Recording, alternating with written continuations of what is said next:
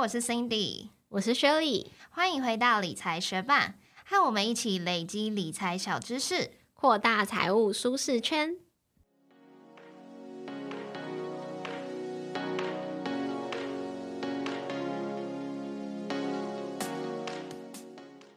在节目开始之前，我们要来分享一则学班在 Apple Podcast 的留言。他的名字是永远可能。他说，在众多的播客中，你们是我少数会忠实聆听的。内容感觉上都是经过非常用心的准备。两位的口条、声音，不管是在白天或晚上聆听，都非常适合。请继续加油哦！谢谢，永远可能这位学伴特地到 Apple Podcast 为我们留下五颗星，还附注了满天小星星。你讲到口条的部分，我们真的觉得非常感人，因为我们做了 Podcast 那么久，一开始口条就是没有很好嘛，所以我们也收到蛮多的呃回馈。就是在讲我们口条的部分，所以现在可以让大家觉得说，哎，口条是 OK 的，我们也觉得很感动哦。那说到这边，也蛮想要提到，有一位林学伴有在 Instagram 跟我们聊天的那位学伴，他说他最近花一个多月的时间，把我们一百三十八集的 Podcast 全部听完了，我觉得超厉害的。那他。那时候也有提到说，哦，他回去听了第一集，我就觉得哦很害羞啊。然后他又说不会啦，也蛮深色可爱的，就是也很感谢他的鼓励，你们的支持就是我们的动力。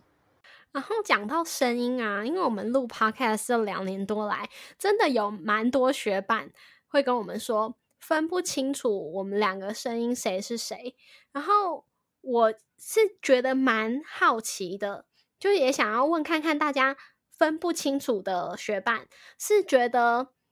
听得出来有两个声音，但是不知道哪一个是 Cindy，哪一个是 Shirley，还是觉得听起来整集都是同一个人在讲话呢？我觉得这个问题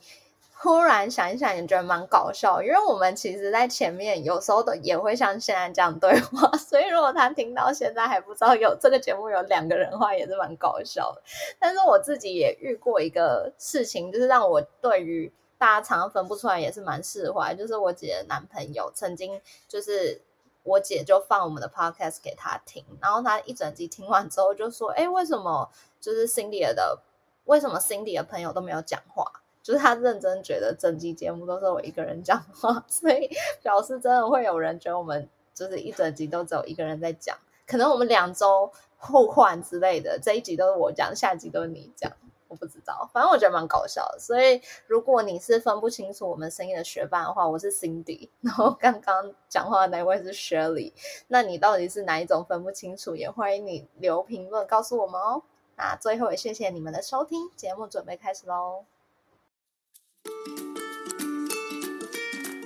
今天要来聊聊盘前盘后交易。相信大多数的学伴在还没有关注投资资讯的时候，一定也知道股市不是二十四小时交易的嘛，会有开盘和收盘的时间。那在开盘和收盘之间，当然就是交易的时间呐。那你是不是在开始更关注股市资讯之后，突然发现，哎，原来盘前和盘后股价也会涨跌？尤其是在美股财报季，常常会有财报在收盘后公布，然后盘后股价突然大涨大跌个十几趴，甚至几十趴也有可能。原来美股除了开盘的时间可以交易外，还有延长交易时段哦。另外，你可能也会好奇，那台股是不是也有盘前盘后交易呢？它的规则和美股有没有什么不一样？这集节目就要来介绍美股、台股的延长交易时段和规则。如果你也想了解的话，就继续听下去吧。那当然，一开始我们要先介绍美股一般交易的时间，还有它盘前盘后的交易时间到底是什么时候。美股一般的交易时间会是美东时间的早上九点半到下午四点。如果回推回来台湾时间的话，在夏令，也就是每年三月第二个星期天到十一月第一个星期天这段夏令时间，美股一般交易回推回台湾时间的话，就会是晚上的九点半到隔天的凌晨四点。那如果是冬令时间，也就是当年十一月第一个星期天到隔年的三月第二个星期天的话，回推回来台湾时间，美股的交易时段就会是台湾晚上十点半到隔天凌晨五点。那大多数的投资人都是在一般的交易时间内去做交易。可是，如同我们听到美股盘前、盘后的涨跌，就是因为在一般交易时段之外，还会有延长交易的时间，也就是盘前、盘后这样子非常规的交易时段。盘前交易，顾名思义，就是在开盘之前交易的时间。那一般来说，盘前交易的时段会是美东时间凌晨四点到早上九点半。回推回来台湾时间的话，夏令就会是台湾的下午四点到晚上九点半。冬令的话，回推回来台湾时间就会是下午五点到晚上十点半。那盘后交易的时段，自然就是在收盘之后啦。一般来说，盘后交易时段会是美东时间的下午四点到晚上十点。回推回来台湾时间的话，夏令就会是台湾的凌晨四点到早上八点。冬令的话，则会是台湾的凌晨五点到早上九点哦。那如果你想要参与延长交易时段，在盘前、盘后交易的话，有什么一定要知道的规则和特色呢？首先，盘前、盘后交易只能透过现价来交易，不能够以市价来挂单，所以你的挂单必须要有一个指定的价格。如果没有没合到你想要的价格的话，就不一定能够成交哦。再来，虽然刚刚 Cindy 有介绍了一般性的延长交易时段，但并不是每一个券商都有开放延长交易时段，而且不同券商开放的延长交易时段也会有差异。例如说，在富途牛牛上面的盘前交易时段就是完整的，从凌晨四点到早上九点半；但是在 First Trade 上面虽然也有开放，但就只有早上八点到九点二十五分哦。那以盘后交易时段来说，在富途牛牛上面就是下午四点到晚上八点，但是在 First Trade 上面就是下午四点零五分开始到晚上八点。所以如果你想要在延长交易时段交易的话，在选择券商的时候，也要去看它是不是有开放，还有开放的时间哦。那最后就是参与延长交易的投资人比较少嘛。而且也只能跟同一个平台上面的投资者进行交易，所以流动性就会比较低，也造成股价波动会更大。那为什么会有人想要在盘前、盘后这种非一般的交易时段内去做交易呢？因为有蛮多重要的消息资讯会去影响我们做投资的决定，可是它并不是在一般的交易时间内公布，像是经济指标。美国的非农就业数据，它是在每个月第一个星期五的美东时间早上八点半公布。那早上八点半距离他们开盘还有一个小时，所以这个数据公布之后，有些投资人就会在盘前交易就做出反应。那再来，财报也是对于投资人来说非常重要的参考资料。蛮多公司的财报公布时间都是在开盘前或者是收盘后，所以在美股财报周的时候，就蛮常听到有财报。公布之后，造成盘前盘后股票的价格大涨或是大跌的消息。那虽然延长交易时段在一般交易日来说，它交易量的比例不如一般交易时段，可是如果是在财报公布的当天，盘前盘后的交易量比例可是不小哦。那如果是一些更严重的消息，像是天灾啊、人祸啊、政变啊、战争啊这些消息公布的时间，根本就是。不可预期的嘛，可是对于投资人来说，当然也很重要。所以在延长交易时段的时候，也可以去把这些消息反映在股价上面。那在接收到这些重要消息后，就会有人想要尽快跳车，或者是赶快上车啊。那利用这个延长交易时段，就有机会抢得先机哦。例如说，今年四月十九号美股收盘后，Netflix 就公布财报。营业额成长低于市场预期，而且还有用户流失的现象，所以盘后股价就有剧烈波动，一度下跌超过二十五帕。那隔天开盘之后呢，股价还是继续下跌。以这个状况来说，一样都是想下车，有提前进行盘后交易的投资人，跑的就是比隔天开盘后才交易的人快哦。那在学伴大致上了解美股盘前盘后延长交易的时段和规则之后，也来补充几个如果实际想要进行交易可能会遇到的小疑问。第一个就是盘前盘后挂的限价单如果没有成交的话。会延续到一般交易的时间吗？还是当个交易时段没有成交就失效了呢？那这就是要看你选择的券商有没有开放延长交易。如果有开放延长交易时段的话，通常还可以进一步去设定说，只要盘前有效，还是只要盘后有效，还是要当天盘前、盘中、盘后都有效哦。那有些学伴可能是透过副委托来投资美股的，肯定会想知道说，副委托可以进行盘前盘后交易吗？那目前的情况是不行哦，只能在集中交易时段交易。广告一下，理财学伴也有 Instagram 喽，快去 Instagram 搜寻理财学伴，follow 我们，获得更多理财小知识吧。那了解完美股的盘前盘后交易的时段跟规则，我们一样也来了解一下台股这边的盘前盘后是怎么样去规定的呢？从早上九点到下午一点半是我们的一般交易时间，所以台股是从早上九点正式开盘撮合交易。可是，在早上八点半到九点的这段时间是可以挂单，而且依据这段时间的买卖单，会以集合竞价的方式去试撮，然后显示一个试撮的价格。但为什么会称之为试撮？就是因为这段时间你并不会成交，有点像是模拟考一样，弄出一个分数给投资人作为参考。但是如果这样试出的价格波动过大的话，就会实施缓开盘，延后两分钟到九点零二分才开盘，让投资人有更多的时间，其实也就两分钟，可以去新增、修改或是取消你的委托单。那到了九点开始，就会是我们盘中一般交易的时段，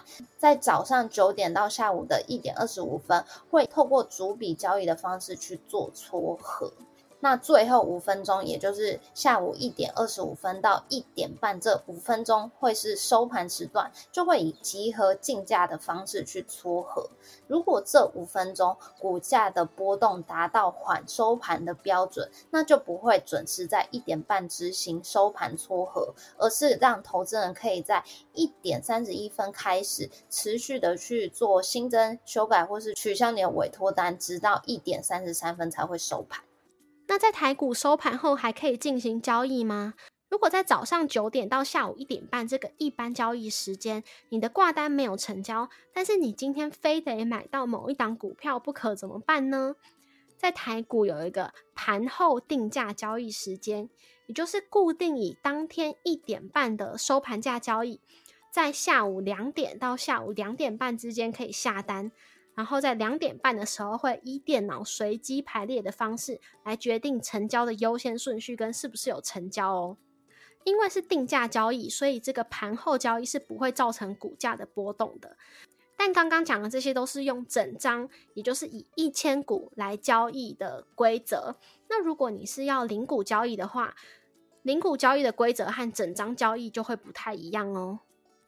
零股交易是没有盘前试撮的，而且盘中零股交易是从九点十分才开始进行第一次的撮合，之后每三分钟以集合竞价的方式进行撮合，直到下午一点三十分收盘。那收盘之后，如果还是想要进行零股交易的话，它的交易规定也跟整股交易不太一样哦。不像是盘后整张的定价交易，盘后零股交易可以以今日的涨跌幅十趴以内自由去挂价，然后在下午两点半的时候会进行一次的集合竞价来成交。那如果对于我们台股这里讲到的逐笔交易啊，还是集合竞价，你完全不晓得那 到底是什么东西，或者是有一些细节不是很了解的话，可以回到我们的部落格文字稿上面，我们之前有写过一篇文章，很详细的来介绍哦。谢谢你在忙碌的生活中愿意播出时间来和我们一起学习，在这边也诚心的邀请你在 Apple Podcast 和 Spotify 上面帮我们打新留言，让这个节目被更多人听见。同时，也欢迎你到 Instagram 搜寻理财学伴，找到我们来跟我们聊一聊。如果你也愿意支持我们，继续把理财学伴做得更好，让这个节目被更多人听见，也欢迎你分享理财学伴给身边想一起学习投资理财的朋友。我们的网站上也会有文字版的整理，如果想要收藏或是回顾，也欢迎你上去看看。网址是 moneymate 点 space 斜线盘前盘后交易，拼法是 m o n e y m a t e 点 s p a c e 斜线盘前盘后交易，也可以从节目的简介中找到网址哦。理财学伴，我们下次见，拜。上礼拜的闲聊不是分享了，嗯，去大鲁阁打棒球，然后在暑假的期间，女生十一点过后免费吗？嗯，你有去吗？或者你有在找人陪你去吗？没有，我就是当下听到，觉得还蛮心动的。但是因为我就是很少从事这些活动，所以你讲完大概过两天，我也忘记这件事。我自己是在跟你讲之后，好像又去了一两次吧，反正。嗯，嗯我前几天啊星期二还是星期三，我晚上就突然想说，哎，跟我老公回他南部的家，就已经很久没回去了，所以我们就嗯半夜就开车下去，然后在那里待了几天之后，就想说趁就是趁周末塞车之前先回台北嘛，所以我们星期五的时候就回台北，然后回台北的时候想说，哎，到。到台北刚好差不多十点多哎，那我们是不是就可以去？然后刚好赶上那个十一点开始的那个大夜唱打的时段，所以我们就去，然后又找了就是住那附近，我们常常就跟他一起去的朋友，然后我们就打打打，而且不知道为什么昨天就突然很有精神，因为上一次去我好像可能十二点多一点就已经觉得很累了，然后昨天我们就打到两点半，哇，那我知道你在说什么。我想可能是因为，嗯，因为我们上一次去的时候，我们是要走的时候才发现有篮球机，所以一开始我们就只有玩跟棒球有关的东西。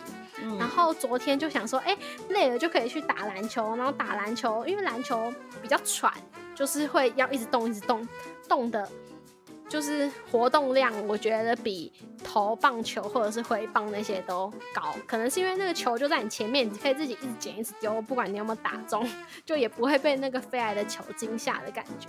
所以我觉得在那里面应该是投篮是最有提振精神的效果。所以就可能有点困就去提振精神，有点困就去提振精神。所以昨天就非常有精神的打到两点多，然后回家虽然有马上休息，可是。可是今天早上起来就起床的时候是有感觉身体是蛮累的。就如果平常的活力是八十五趴好了，那早上起来的时候可能就是六十五七十趴的感觉。可是呢，又有一件事情很能提振我的精神，就是你知道 Steam 吗？嗯，就是一个游戏的平台。然后最近大公司就在 Steam 上面上了。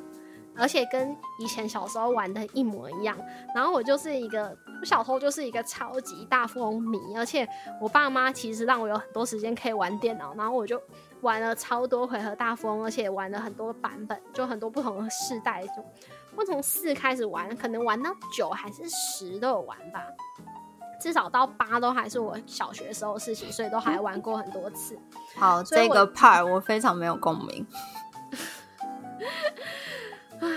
对，但是我觉得我不晓得有没有学伴有共鸣，可以来分享一下。然后如果你有 Steam 的话，你可以去玩。不过，嗯，大风四它目前只能在 Windows 的电脑上面用，所以我是用我老公电脑，因为我自己是用苹果电脑。然后他今天出去买，他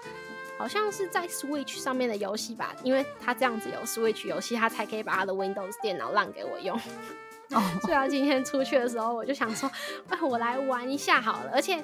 因为今天其实是我准备 podcast 的时间，我还想说，哎，我在玩那个大风之前，我要先用那个专注，我先研究十到二十分钟的资料之后，我再玩。然后想说玩一下可以去专注一下，结果他是真的是精神时光屋哎，就一玩。因为我想说，应该可能一两个小时就可以玩完一场，就是可以把所有人都弄破产。结果就是我可能从十点开始到可能六七点，我才玩两场哎，其实要花的时间蛮好久哦。嗯，对啊，我觉得因为它的我记得他的胜利目标应该是可以调整的。不过我今天的胜利目标是把所有人用破产，然后如果是把胜利目标改成就是一个月内比就是一个月那个时间点，然后去看谁资产最高，那就可以更快赢，或者是嗯。或者是看谁最先达到一百万之类的那种目标，就会比较快赢。嗯，然后我在玩游戏的时候，就我不晓得，可能也算是一个体悟吧。因为在游戏里面，现在在游戏里面的股市，我小时候很不常去使用它，都只有用红卡和黑卡的时候才会用它。但是现在，我今天玩的时候，我就花蛮多时间，每一回合会点开那个股市去看。然后啊，有一个很有趣的地方，就是可能是因为这个大富翁他开始做的时候，还不是周休二日的这个时代，所以他每个礼拜六都还会是开盘，就只有礼拜天休盘而已。嗯嗯。然后嗯，然后我觉得比较有趣的是，虽然在那个游戏里面可以透过。股市我就赚很多钱，就我的钱明显比其他人多，可是我没有办法因为那样子能够去获胜，就是在那里面我赚多少钱不重要，重点是让别人破产。嗯嗯。但是这在跟现实世界就不太一样，因为现实世界就是你是追求自己的钱变多，不是追求让别人破产，所以就觉得玩出一个小时候没有的体悟，就是那种嗯，零和游戏比上这个。这叫什么？嗯，无限赛局吗？还是什么？另外一种现实世界的游戏方式的一种对比。嗯哼，嗯，所以就因为这样，就玩到了比较晚，应该是说玩花了很多时间玩哦。我们现在就录到了很晚。没错，现在时间是十二点二十七分 AM。我昨天就是月经来，所以呢，我居然发生一件我很久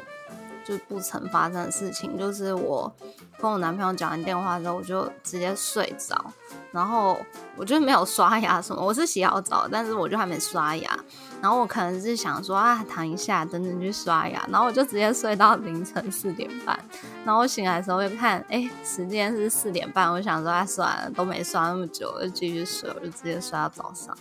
所以我今天精神应该是比你好很多，但是我现在又已经非常疲倦啊。但是，但我突然想到一件事，我又突然想讲。就是我上礼拜不是有分享，就是我开始在运动课上面搭讪别人嘛，然后我今天就是验证了我这样子的搭讪方式是有效的，因为呢，我上次就搭讪了一个